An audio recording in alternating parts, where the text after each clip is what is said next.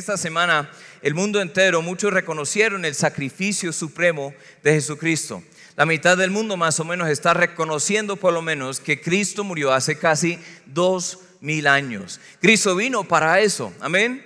Cristo vino para morir en la cruz. Él vino para dar su vida en rescate por la nuestra. Él vino para ofrecerse como la propiciación por nuestros pecados. Es el pago. Dios está satisfecho con el pago supremo de, Jesucristo. No solo los pecados nuestros, sino los de todo el mundo, como dice en 1 Juan 2. Cristo vino para recibir sobre sí mismo nuestra transgresión, nuestro pecado, nuestras iniquidades y así darnos de su perfecta justicia. Apenas cantamos de eso en esa canción, glorioso intercambio, que Dios tomó la justicia de Cristo y nos la dio en cambio por los pecados nuestros que fueron puestos sobre Cristo. Qué cambio tan glorioso, amén. Entonces, hoy estamos celebrando eso. Pero con todo eso de la muerte de Cristo, ¿qué tal si se hubiera quedado ahí en la tumba? Si Cristo, así como otros líderes eh, religiosos, religiosos, políticos, sociales, que han dejado su impacto en el mundo, en la sociedad, pero hoy en día siguen en la tumba. ¿Qué tal si Cristo hasta el día de hoy está muerto? Pues hay muchas religiones alrededor del mundo cuyos líderes principales, los fundadores, hoy en día están muertos. Entonces, ¿qué diferencia hay si nosotros realmente es tan importante la resurrección de Cristo?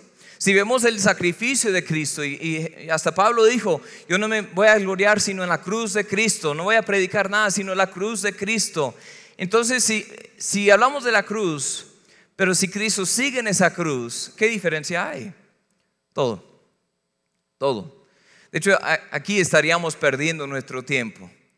Como dice en 1 Corintios 15, un discurso largo sobre la resurrección. Si Cristo aún está muerto, aún estamos en nuestros pecados. Si Cristo aún sigue en la tumba, entonces ¿para qué estamos aquí? todo está en vano. Todas las iglesias están en, eh, han sido levantadas en vano. Nosotros estamos malgastando nuestro tiempo aquí. Mejor ir y tomarnos una que otra, eh, eh, hacer fiesta, divertirnos, vivir nuestra vida, porque después de esta no hay otra. Pero déjenme decirles, hermanos, que Cristo vive. Cristo vive. Y es nuestra esperanza, es nuestra confianza, es nuestra salvación como creyentes. Y hoy estamos celebrando esa vida de Cristo. Aunque Cristo les había dicho una y otra vez, los discípulos, imagínense cómo, cómo hubiesen estado los días entre la muerte y la resurrección de Cristo. Cristo ya les dijo, me van a matar, más bien me, me voy a ofrecer, nadie me va a quitar la vida, yo mismo la pongo. Pero me van a matar, me van a enterrar y tres días después voy a resucitar. Y una y otra vez les dijo a los discípulos, voy a morir en la cruz, me van a eh, sepultar y tres días después, ahí me verán otra vez. Pero cuando le mataron y le sepultaron, ¿cómo, cómo estaban los discípulos? ¿Qué emociones, qué sentimientos estaban pasando por sus mentes y sus corazones? ¿Qué sentían realmente? ¿Dónde estaban? La mayoría estaban escondidos. ¿Cierto? ¿Por qué? Porque de pronto estaban pensando, bueno, pues les quitó la vida de Cristo y todo el mundo sabe que estábamos andando con Cristo, entonces después vienen por nosotros, mejor escondernos, no dar papaya. Estaban temerosos. Y Cristo les había dicho una y otra vez que iba a pasar, pero ellos no entendían qué estaba pasando. Ellos estaban perdidos, escondiéndose entre los temores y los miedos, entre las confusiones y las dudas. Y hasta un día domingo, el primer día de la semana, todo, absolutamente todo cambió, así como Cristo les había dicho.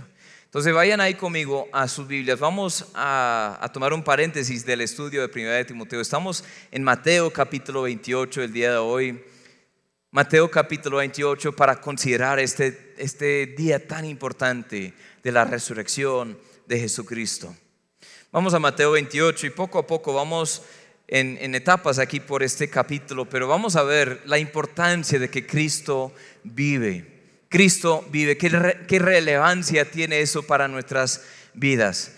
Primeramente vamos a considerar que pueden venir y ver que Cristo vive. Vengan y vean que Cristo vive. Mateo 28, versículo 1 dice, pasado el día de reposo, Al amanecer del primer día de la semana, vinieron María Magdalena, la otra María, a ver el sepulcro. Y hubo un gran terremoto, porque un ángel del Señor, descendiendo del cielo y llegando, removió la piedra y se sentó sobre ella. Su aspecto era como un relámpago, su vestido blanco como la nieve. Y de miedo de él los guardes temblaron y se quedaron como muertos. Mas el ángel respondiendo dijo a las mujeres, no temáis vosotras, porque yo sé que buscáis a Jesús, el que fue crucificado. Lean esas siguientes tres palabras conmigo. No está aquí. Otra vez, vamos con un poco más de fuerza, ¿sí? No está aquí. ¿Cuántos de ustedes están felices que Cristo no está ahí? Amén. Dice, no está aquí, pues ha resucitado, como dijo, venid, ved el lugar donde fue puesto el Señor. ¿Cuál fue la invitación? Venid y ved el lugar donde fue puesto el Señor. Ellos pudieron ver con, con, eh, con evidencias, con testigos materiales que Cristo está vivo. Vengan y vean que Cristo vive. Las mujeres no esperaban ver una tumba vacía, ellos iban con especies, ellas iban para preparar su cuerpo, ellos, ellas iban a hacer algo, aunque no sabían cómo iban a remover la, piedra grande, la, piedra que estaba tapando la tumba. Pero ellos fueron ahí para, para hacer un poco más de luto. Encontraron una tumba vacía. El ángel les invitó a venir y ver, venir y ver. El Señor sigue invitando a todos a venir y ver. Este, al principio del libro de Juan vemos el ministerio de Juan el Bautista. Él está predicando y dice que hay que arrepentirse, hay que preparar sus corazones para la venida del Mesías, la venida del Cordero de Dios. Y un día estaba pasando, entonces dijo a sus discípulos, Juan dijo a sus discípulos, los que estaban siguiéndolo a él, he aquí el Cordero de Dios que quita el pecado del mundo. Entonces dos de ellos comenzaron a seguirle comenzaron a seguirle a Jesús. Escuchen lo que dice en Juan 1:38. Volviéndose Jesús y viendo que le seguían, les dijo, ¿qué buscáis? Ellos le dijeron, rabí, que traducido es maestro, ¿dónde moras? Queremos pasar un poco de tiempo contigo, queremos realmente averiguar si en verdad eres el Cristo. Les dijo, venid, ¿y qué? Venid y ved. Fueron y vieron donde moraba. Se quedaron con él aquel día porque era como la hora décima. Andrés, hermano de Simón Pedro, era uno de los dos que habían oído a Juan y habían seguido a Jesús. Este halló primero a su hermano Simón. Le dijo, hemos hallado al Mesías, que traducido es el Cristo. Y le trajo a Jesús. Mirándole Jesús dijo, tú eres Simón, hijo de Jonás, tú serás llamado Cefas, que quiere decir Pedro.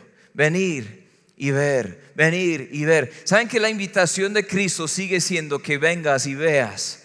el Evangelio, que vengas y veas que Él está vivo, amén. Así como el ángel dijo a, las mujeres ahí que fueron ese día para hacer un, poco más de luto a la tumba, en, la tumba, el ángel les dijo, venid, ver el lugar donde fue enterrado, ver, el lugar donde fue eh, sepultado, y Él no está ahí, Él vive, amén en sus vidas. Yo no sé dónde están ustedes, pero algunos de ustedes necesitan venir y ver que Cristo vive. Amén. Deben ver la realidad de quién es Jesús. Hay muchas personas que han intentado ignorar al, al Cristo revelado de la Escritura al Dios de la Biblia. Han dicho, no, yo quiero, yo quiero hacer mi propio camino, yo no quiero someterme a ese Dios. Veremos enseguida que hay algunos en este mismo pasaje que tenían esa actitud, querían creer cualquier cantidad de mentiras para no creer a Dios, pero la invitación es venir y ver que es una realidad. No podemos ignorar que Cristo es una realidad, que Él es quien dijo que era. ¿Quién es Cristo?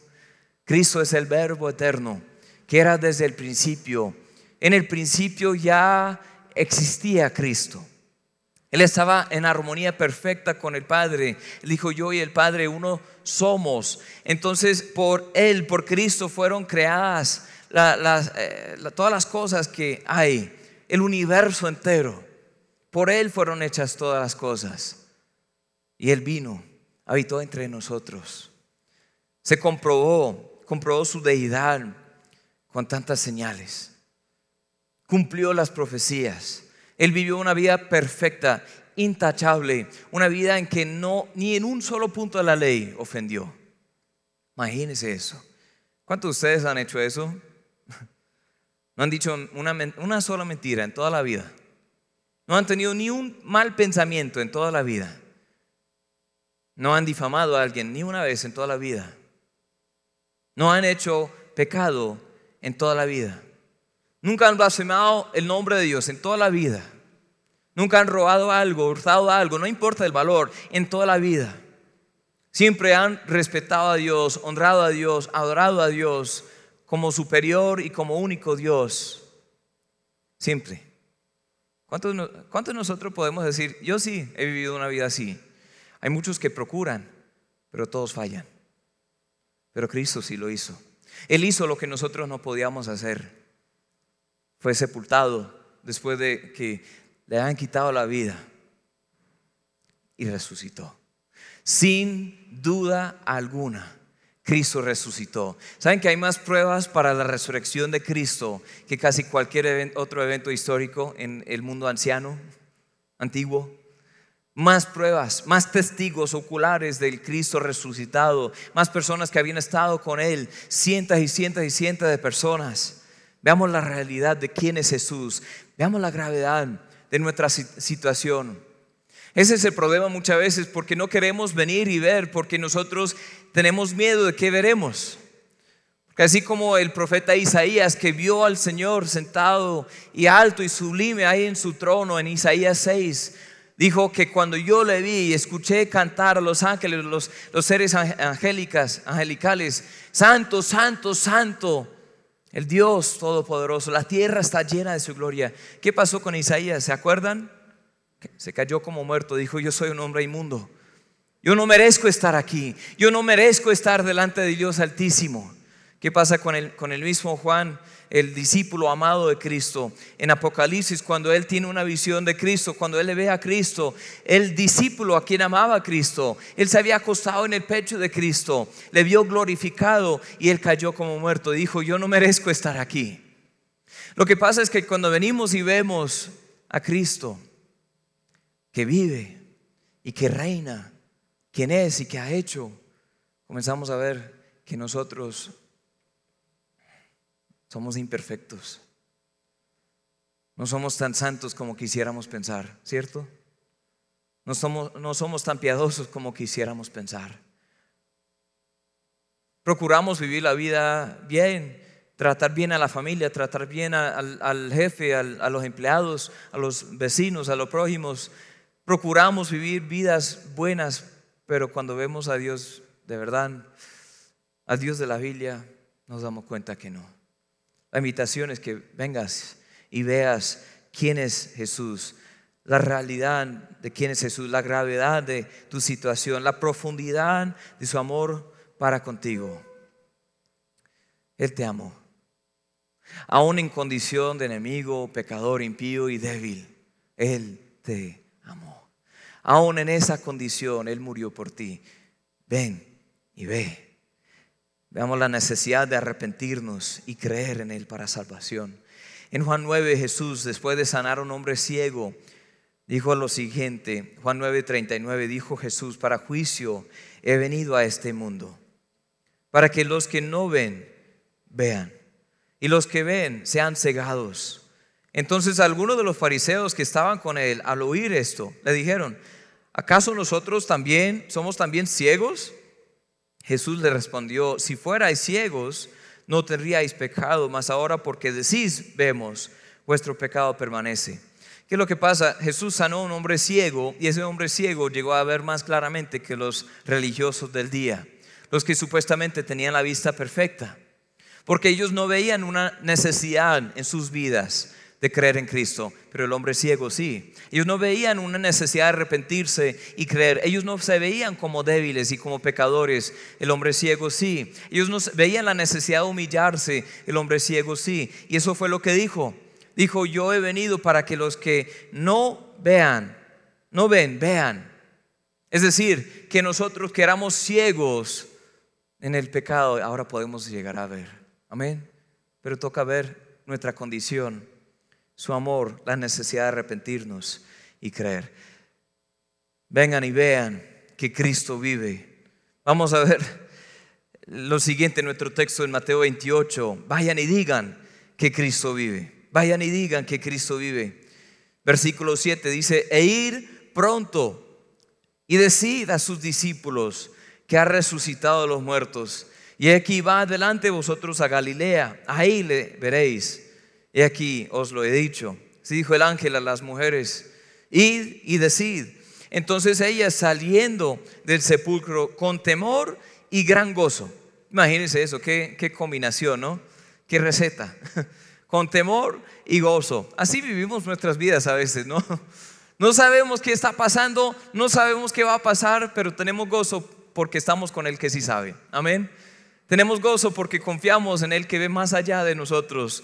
Entonces, con temor y gran gozo, fueron corriendo a dar las nuevas a sus discípulos. Y mientras iban a dar las nuevas a los discípulos, he aquí, Jesús les salió al encuentro diciendo, salve o bendición. Ellas, acercándose, abrazaron sus pies y la adoraron. Entonces Jesús les dijo, no temáis, id, dad las nuevas a mis hermanos para que vayan a Galilea, ahí me verán. Vayan y digan que Cristo vive. Es bueno venir y ver que Cristo vive, pero hay necesidad de ir y decir también que Cristo vive. Amén. Los discípulos tenían que saber que su Señor no estaba en la tumba, que Cristo vive. Me da cosa ver a muchas, muchas personas religiosas hoy en día. La primera vez que entré eh, a una iglesia tradicional aquí en Latinoamérica fue en Perú. Soy en Perú. Eh, entré ahí en una capilla muy grande, una iglesia muy grande, y comencé a llorar. ¿Por qué?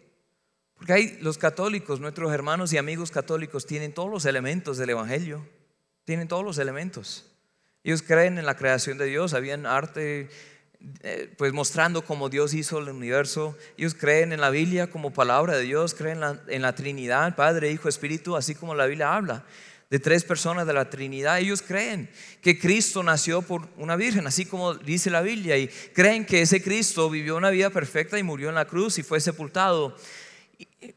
Y, hasta, bueno, resucitó, pero como de ñapa, ¿sí? Pero viendo en todos lados Cristo estaba en la cruz. Ahí estaba colgado, sufriendo. Él estaba muerto.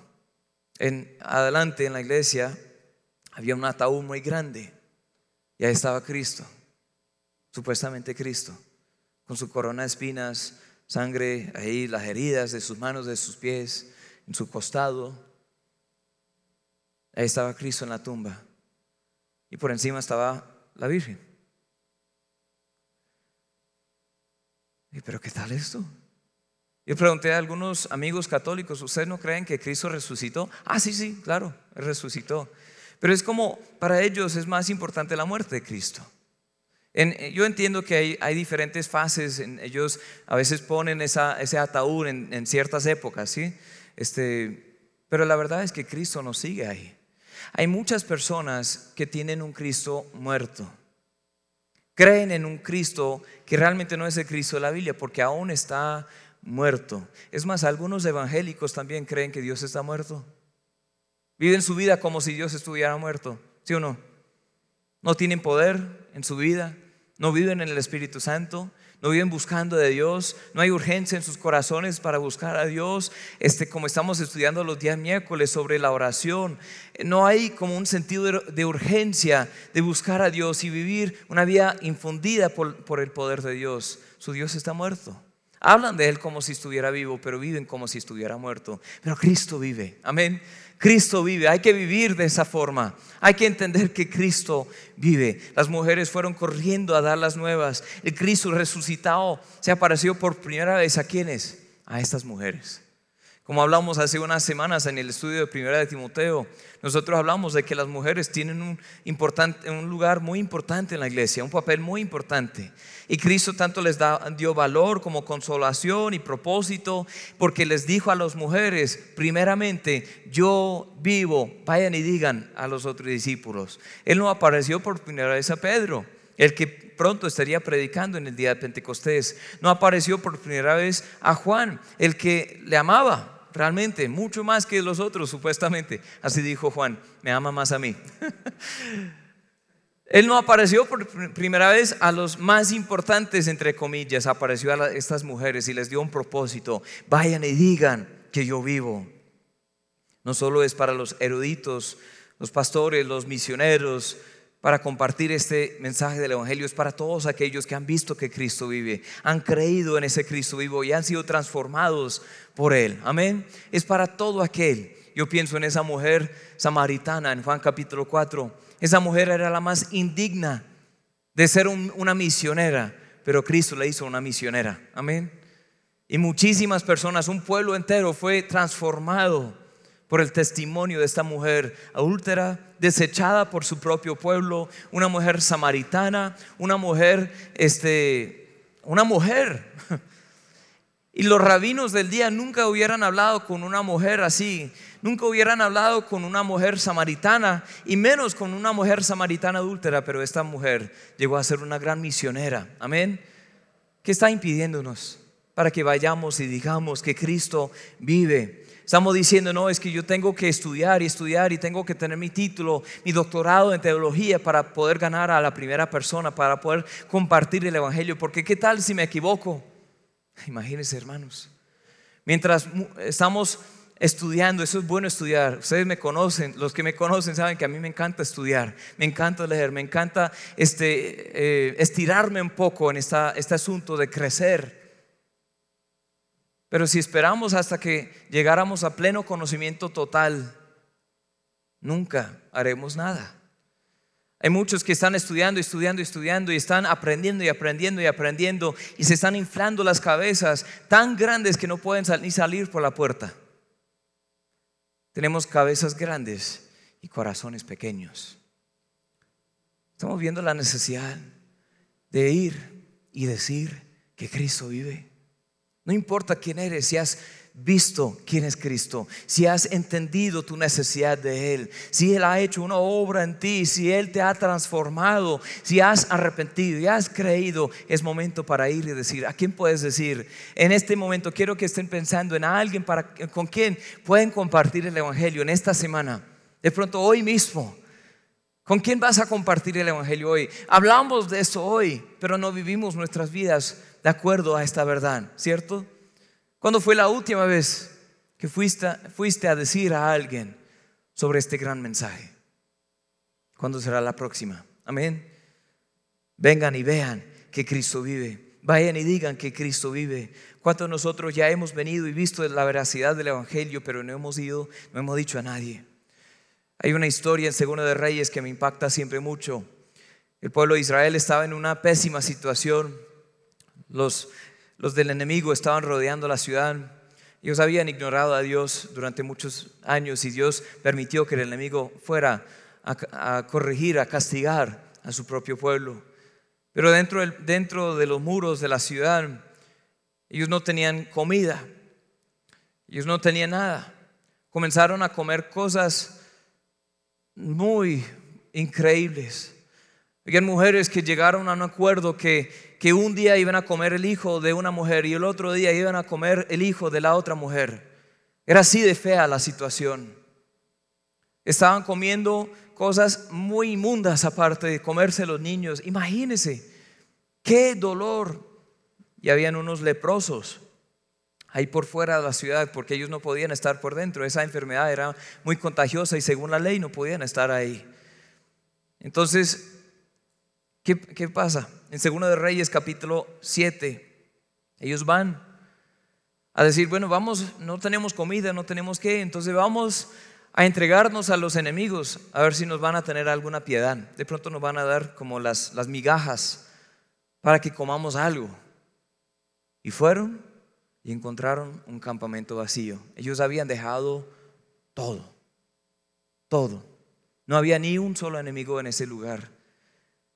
Si están ahí, pueden eh, eh, leer, escuchar conmigo por lo menos Segundo de Reyes 7, 4 al 5. Dice, si trataremos de entrar en la ciudad, por el hambre que hay en la ciudad moriremos en ella.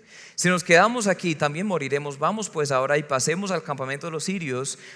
Si ellos nos dieran la vida, viviremos. Si nos dieran la muerte, moriremos. Se levantaron pues al anochecer para ir al campamento de los sirios. Llegando a la entrada del campamento de los sirios, no había ahí nadie. Dice en el 8, cuando los leprosos llegaron a la entrada del campamento, entraron en una tienda y comieron y bebieron y tomaron de ahí plata y oro y vestidos. Y fueron y lo escondieron y vueltos entraron en otra tienda y de ahí también tomaron y fueron y, y lo escondieron. Imagínense la fiesta ese día, ¿no? No habían comido durante mucho tiempo y ahora hay comida muy buena. Estaban diciendo, bueno, de pronto nos van a dar un poco de las migajas y ahí está servido Mercagán. Ahí está todo. Además de eso está el dinero, está el oro, la plata, está todo. Y dicen, uff, wow, somos bendecidos. Pero escuchen lo que dice en el 9. Luego se dijeron el uno al otro, no estamos haciendo bien. ¿Cómo así? Hoy es día de buena nueva y nosotros callamos. Y si esperamos hasta el amanecer, nos alcanzará nuestra maldad. Vamos pues ahora, entremos y demos la nueva en casa del rey. Siempre me impacta esta historia. Nosotros nos identificamos con ellos porque hemos descubierto un gran botín. Amén. Un gran tesoro. Cosa que nosotros no compramos, no merecemos, que Cristo dijo, el reino de los cielos es así como un tesoro que está escondido en, un campo y uno hasta vende todo para comprar ese campo, quiere tener ese tesoro. Es, es algo que no merecemos, es una sorpresa para nosotros que el Dios del cielo nos amaría y Él nos amó y nos salvó y wow, qué glorioso evangelio, qué glorioso intercambio. Y estamos ahí como si fuera comiendo y comiendo y comiendo y comiendo. Pero ¿hasta cuándo? ¿Cuándo diremos no estamos haciendo bien? Porque los de aquí afuera están pereciendo de hambre espiritual. Amén.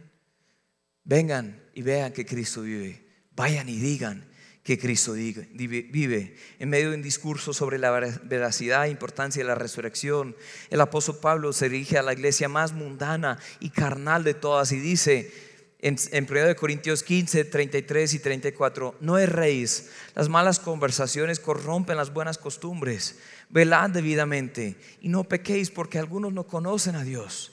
Para vergüenza vuestra, lo digo. Mientras esta iglesia estaba como hablando sobre los dones y discutiendo entre sí sobre eso, hablando sobre, sobre los diferentes campamentos, yo soy de Apolos, yo soy de Pedro, yo soy de Pablo, yo soy de Cristo, yo soy Mientras ellos estaban demandándose entre sí, denunciando y difamándose entre sí, mientras, mientras había pecado sexual entre ellos, hasta el mismo liderazgo de la iglesia, mientras ellos están diciendo, bueno, de pronto Cristo no resucitó, de pronto no es tan importante la resurrección.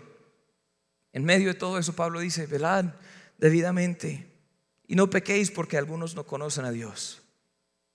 Vayan y digan, vayan y digan que Cristo vive. La siguiente parte de nuestro texto en Mateo 28, volvamos ahí. Admitan y acepten que Cristo vive. Versículos 11 al 15 dice de la siguiente forma, mientras ellas iban, y aquí unos de la guardia fueron a la ciudad y dieron aviso a los principales sacerdotes de todas las cosas que habían acontecido, y reunidos con los ancianos, y habido consejo, Dieron mucho dinero a los soldados. ¿Por qué dieron dinero al soldado? Porque hay necesidad de sobornar a alguien si va a decir la verdad. Diciendo, decid vosotros, sus discípulos vinieron de noche y hurtaron, estando nosotros dormidos. Si esto lo oyere el gobernador, nosotros le persuadiremos y os pondremos a salvo. Parecen los mafiosos, ¿no? Porque así eran. Los mafiosos del día. Si no importa lo que es la realidad, vamos a hacer nuestra propia realidad. Vamos a convencer a todos, o con dinero, o con poder, con autoridad, con mano dura. Vamos a crear nuestra propia realidad. Ellos tomando el dinero hicieron como se les había instruido. Este dicho se ha divulgado entre los judíos hasta el día de hoy. Hermanos, admitan y acepten que Cristo vive. Hasta el día de hoy hay muchos que están buscando, así como esos religiosos, cómo maquinar una excusa para no creer e inclusive hacer todo lo posible para que otros no crean. Por su soberbia y pecado, el mundo siempre esquiva la verdad, evade admitir su necesidad de creer, prefieren creer una mentira que la verdad del Evangelio, prefieren creer que no hay Dios, a que un día tendré que rendir cuentas a ese Dios. Dice en Romanos 1.20 en adelante, porque las cosas invisibles de Él, hablando de Dios, su eterno poder y deidad se hacen claramente visibles desde la creación del mundo, siendo entendidas por medio de las cuales hechas, de las cosas hechas, de modo que no tienen excusa. O sea, ¿para qué? Para que vean, para que vengan y vean que hay un Dios y que ese Dios está ofreciendo perdón de pecados. Pues habiendo conocido a Dios, no le glorificaron como a Dios, ni le dieron gracias, sino se que se envanecieron en sus razonamientos. Y su necio corazón fue entenebrecido. Profesando ser sabios, se hicieron necios. Y cambiaron la gloria de Dios incorruptible en semejanza de imagen de hombre corruptible, de aves, de cuadrúpedos, de reptiles, por lo cual también Dios los entregó a la inmundicia, la concupiscencia de sus corazones, de modo que deshonraron entre sí sus propios cuerpos, ya que cambiaron la verdad de Dios por la mentira honrando y dando culto a las criaturas, criaturas antes que al Creador, el cual es bendito por los siglos. Amén. Eso sigue pasando. De pronto no tenemos ídolos, estatuas pequeñas adorando a esos como dioses. No, vienen en formas de, animales o del sol o, de otras cosas, cosas. Y decimos, nosotros no somos tan idólatras como esas culturas paganas, pero sí. Porque nuestros dioses se ven un poco diferente, pero siguen siendo ídolos. Nuestro Dios es el trabajo, que es más importante que Dios. Nuestro Dios es el dinero, que es más importante que Dios. Nuestro Dios es la misma familia, que es más importante que Dios. Nuestro Dios es el pasatiempo, los hobbies, que son más importantes que Dios. Nuestro Dios es la diversión, que es más grande, más importante que Dios. Nuestro Dios es la sexualidad, que es más importante, más grande que Dios. Tenemos un mundo de ídolos. Somos fábricas de ídolos. Admitan y acepten que hay un Dios, que Él vive hoy. ¿Qué excusa le has puesto a Dios para no creer? ¿Qué excusa le has puesto a Dios para no creer? Pues he escuchado muchos, muchas, muchas excusas. Cuando, estoy andando por fuera, estoy hablando con las personas, a veces en un taxi, a veces en el bus, a veces en el parque, a veces en el supermercado y a veces en cualquier lugar, hablando con las personas acerca de este Evangelio. ¿Saben qué me dicen las personas? Especialmente cuando se dan cuenta que soy pastor. Dicen, ay no, otro ratón, otro, ese otro ladrón, otro chalatán, otro esto, el otro. Tan pronto para juzgar, ¿no?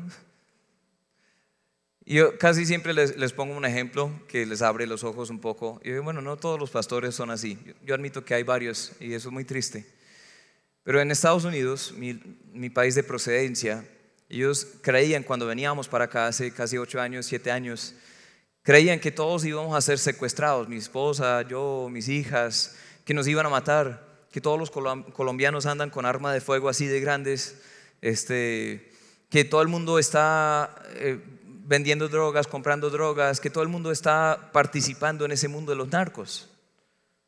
Este, digo, bueno, pues de, pronto sí, pero no me atrevo. Eh, ¿Usted cuánto tiempo lleva en Colombia? No, ya 60 años, toda mi vida. Usted sabe que eso, eso es verdad, ¿cierto? Que todos los colombianos quieren secuestrar a los gringos, quiere matar a estos y a los otros, son narcos. No, ¿cómo se le ocurre? Hay algunos, pero no todos. Así.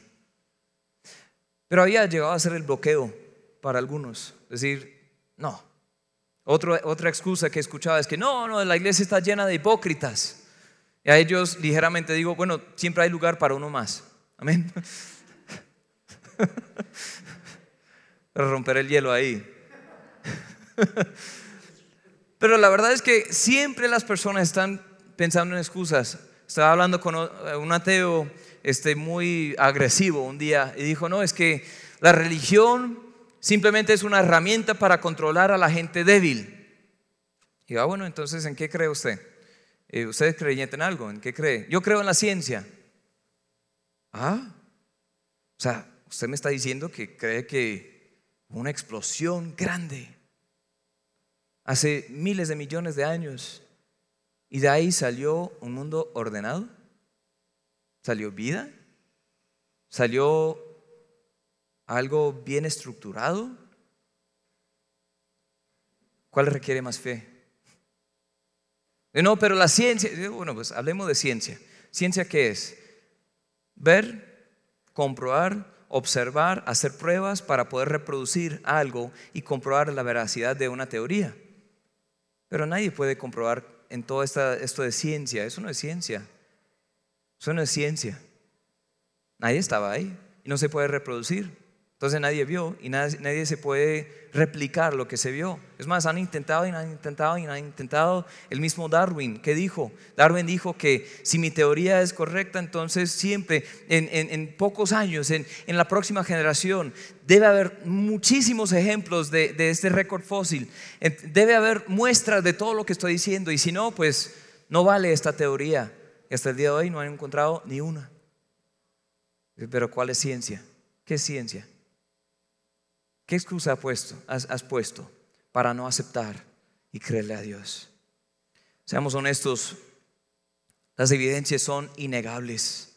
Humillémonos y aceptemos que Cristo es quien dijo que era, hizo todo lo necesario para salvarnos. ¿Qué dicen Hechos 17, 27 en adelante? Para que busquen a Dios, si en alguna manera palpando puedan hallarle, aunque ciertamente no está lejos de cada uno de nosotros, porque en Él vivimos y nos movemos y somos, como algunos de vuestros propios poetas también han dicho, porque linaje suyo somos.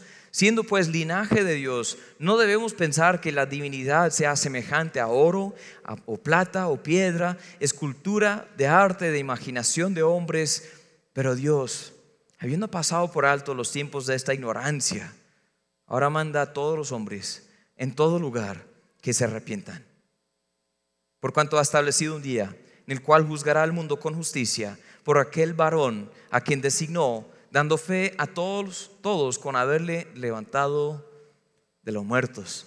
La resurrección de Cristo hasta es relevante aquí. Dice ahí, Dios manda a todos los hombres que se arrepientan. Todos los hombres tienen una medida de fe. Van a depositar su fe en algún lado. Deposítenla en Cristo. Amén. Porque un día tendrán todos que aparecer delante de Él. Él los juzgará. Eso es lo que dice ahí. Pero Dios es paciente.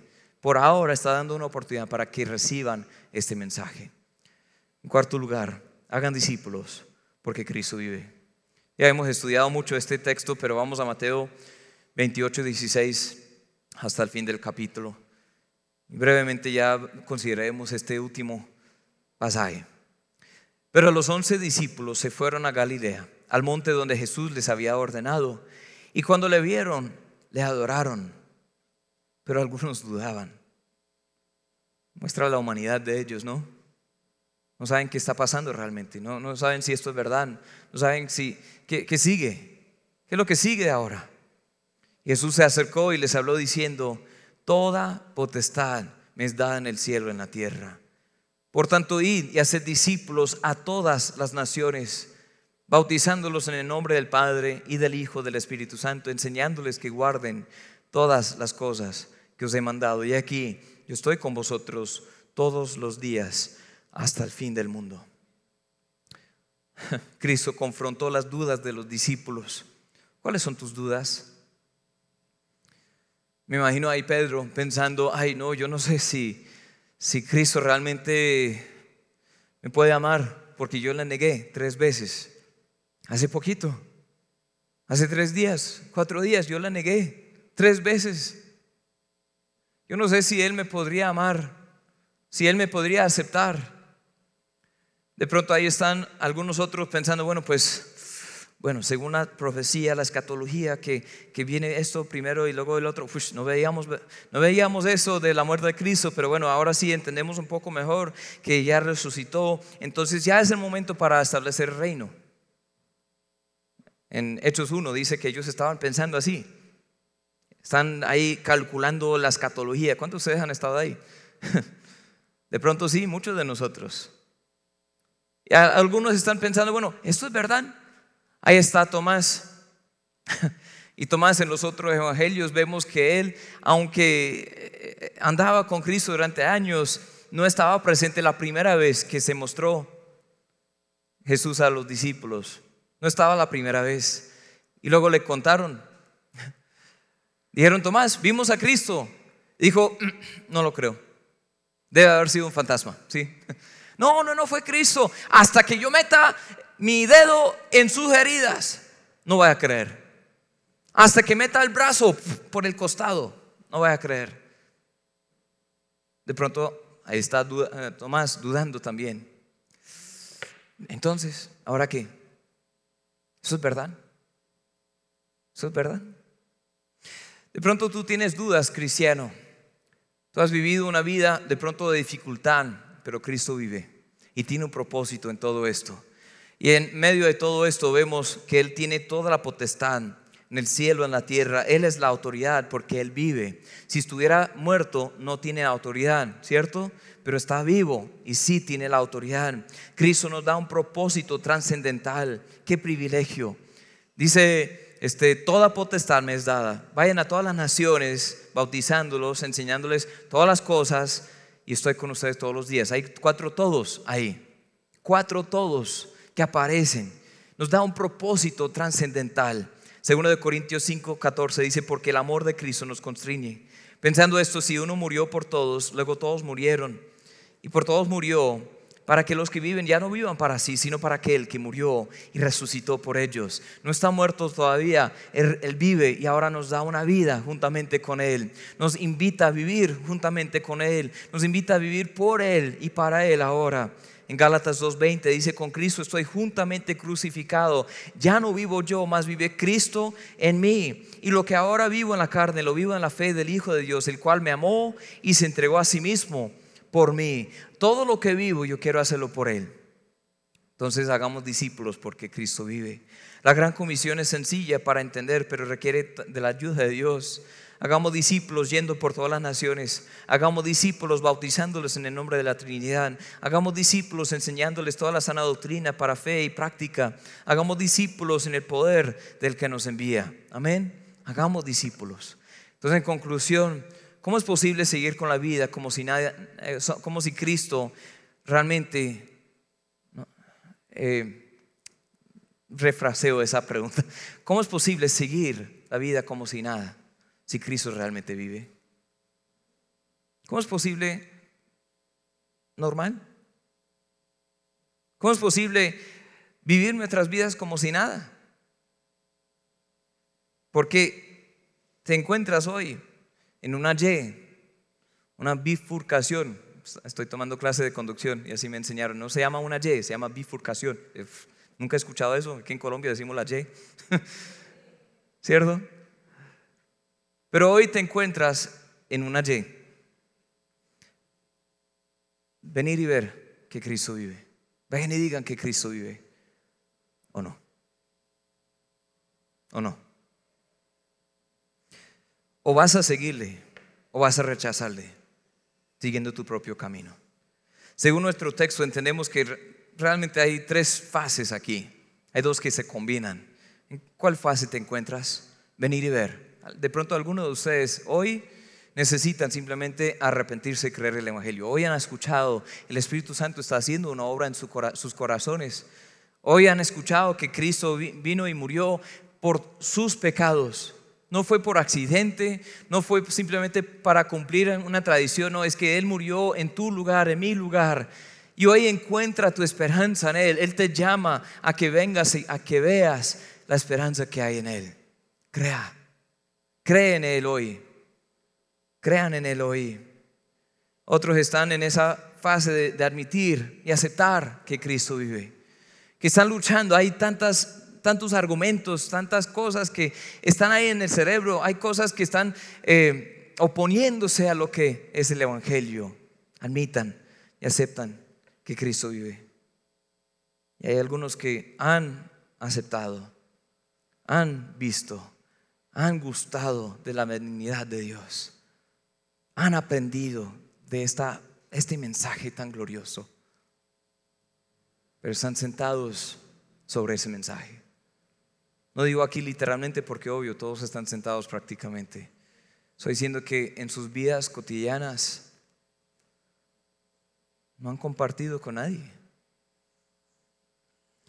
Le preguntaron a Spurgeon, Charles Spurgeon, un predicador de Inglaterra hace años, si los paganos que nunca han escuchado el Evangelio podrían ser salvos. Spurgeon dijo, es más bien una cuestión de que si nosotros, los que hemos escuchado y tenemos el Evangelio y no queremos compartirlo, podemos ser salvos. Porque uno que tiene tan grande tesoro quiere compartirlo. Amén. El Evangelio es lo que necesita el mundo entero. Vayamos y digamos que Cristo vive. Oremos. Padre, muchas gracias por tu amor, tu Evangelio. Cristo, gracias por tu muerte en la cruz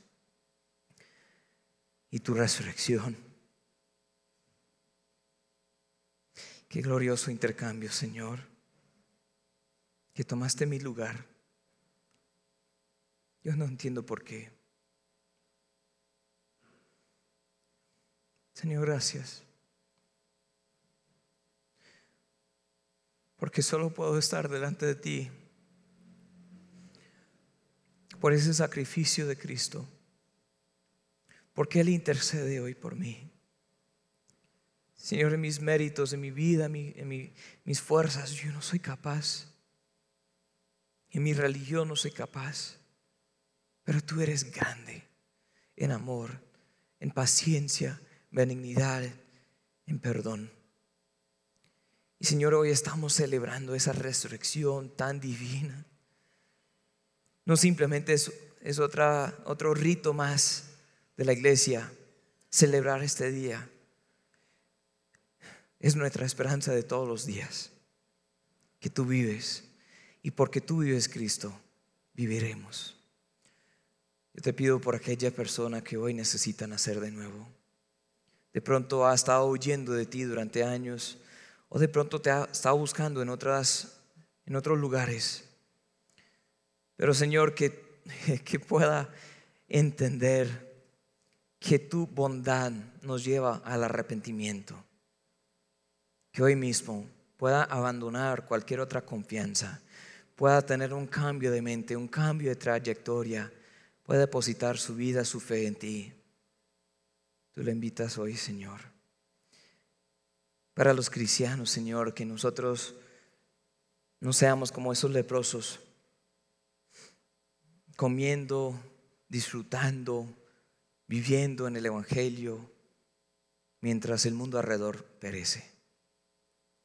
Señor, no hacemos bien. En tu nombre pido esto. Amén.